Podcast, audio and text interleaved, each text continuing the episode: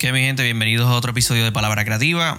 Este, muchas gracias a todos los que me han estado escribiendo, eh, a los que han estado compartiendo este podcast. Eh, definitivamente estoy agradecido.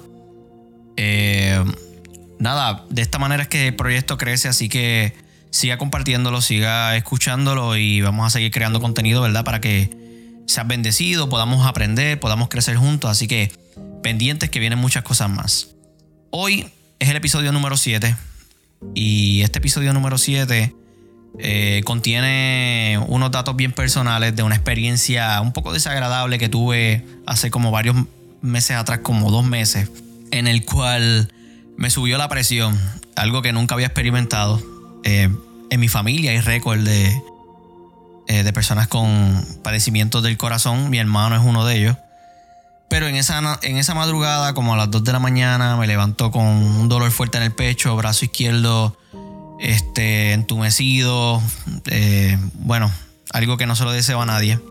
Le digo a mi esposa, eh, mi amor, no me siento bien, no puedo dormir. Eh, definitivamente yo creo que debemos ir al hospital. esto está bien raro. Llegamos al hospital, 2 de la mañana, estuvimos toda la madrugada hasta el mediodía del lunes. Eso fue de domingo para lunes. Eh, en fin, eh, fue un tiempo en el cual este, me vinieron muchas cosas a la cabeza y no sabía ni cómo explicarlo porque para los 30 años que yo tengo, eh, que te pase eso o que te dé un ataque al corazón o que te suba la presión de esa manera, no es nada bueno. Nada, en fin, todo bien, gracias a Dios. Este, obviamente, si no, no estuviese haciendo este episodio. Este, el médico pues me aconseja que coja las cosas con, con más calma, eh, que me alimente mejor, que haga más, más ejercicio. En fin, pues ah, me dio un regaño.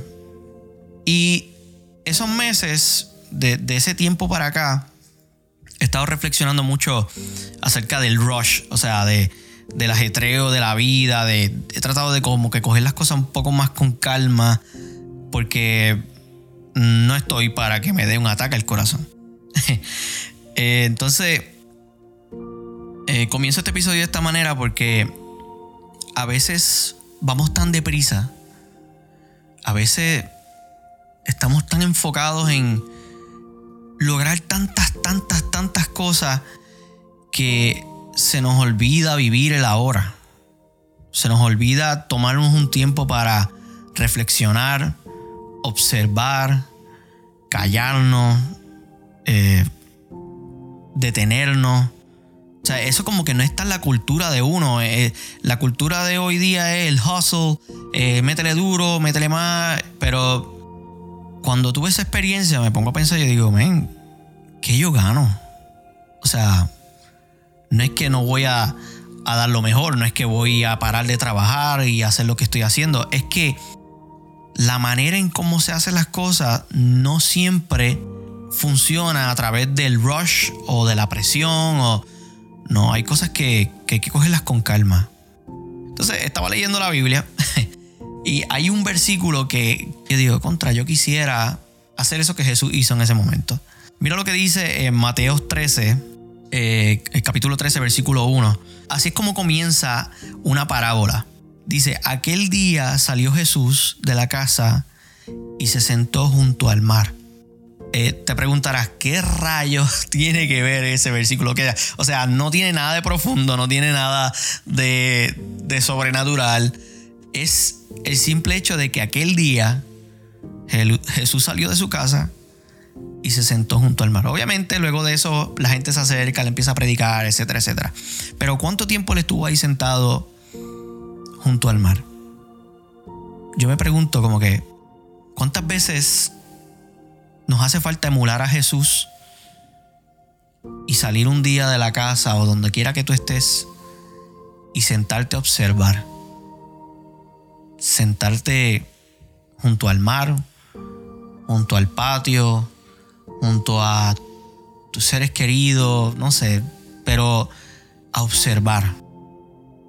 A veces estamos en, tanta necesidad de que Dios nos hable, pero hay otro versículo que se encuentra en la palabra que nos dice que el tomarnos el tiempo de observar, de sentarnos junto a la naturaleza, a la creación, puede ministrarte mucho más que cualquier otra prédica, que cualquier imposición de mano. Oye, y mira lo que dice en Romanos capítulo 1, versículo 20.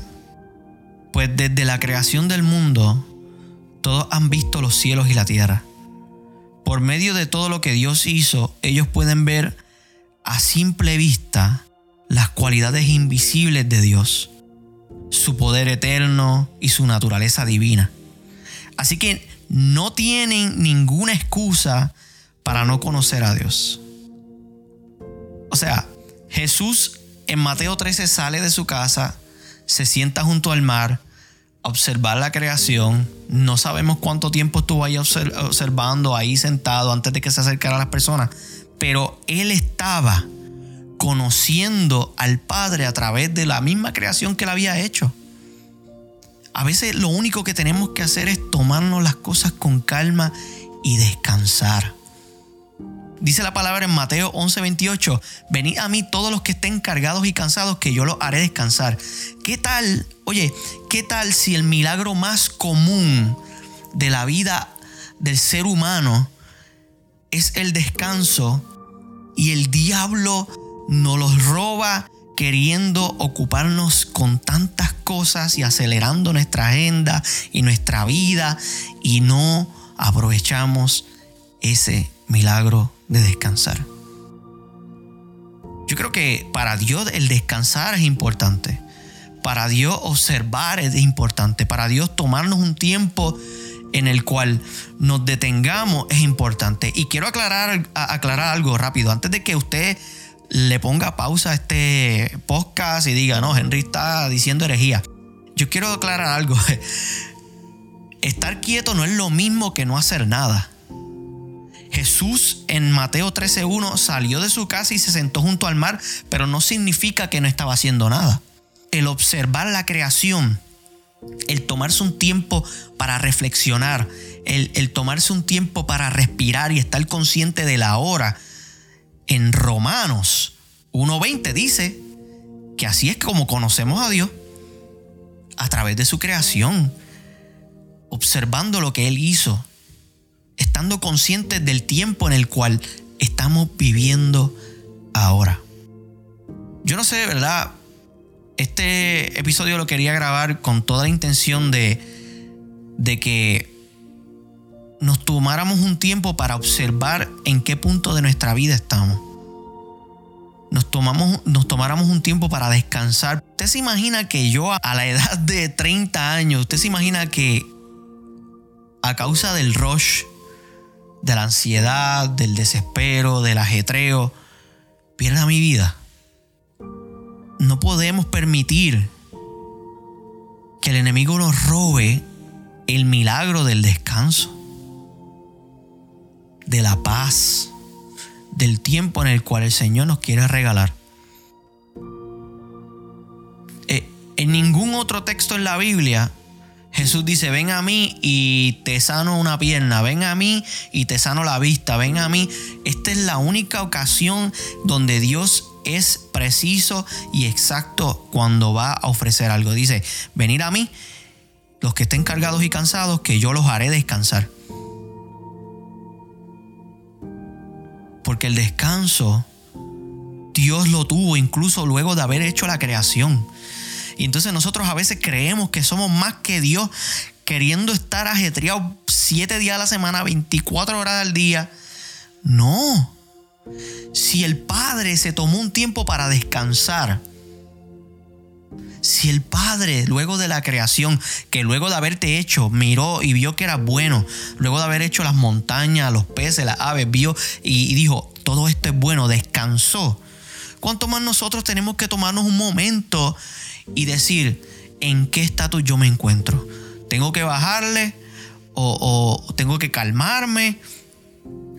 ¿Estoy metiéndome demasiada presión innecesaria? Esto es algo que yo quería compartir con ustedes porque tenía que sacármelo del pecho el hecho de que yo me tuve que decir a mí mismo, Henry, tienes que coger las cosas con calma. Tienes que coger las cosas un poco más relax. Respires. Te tomes el tiempo y conozcas al Padre, mires y observe, hey, está presente aquí. Si tú en este día, no sé qué día estés escuchando qué hora estés escuchando esto, te sientes ansioso, te sientes frustrado, sientes que no puedes dormir, sientes que estás demasiado cargado, oye, detente un momento. Respira y observa la creación.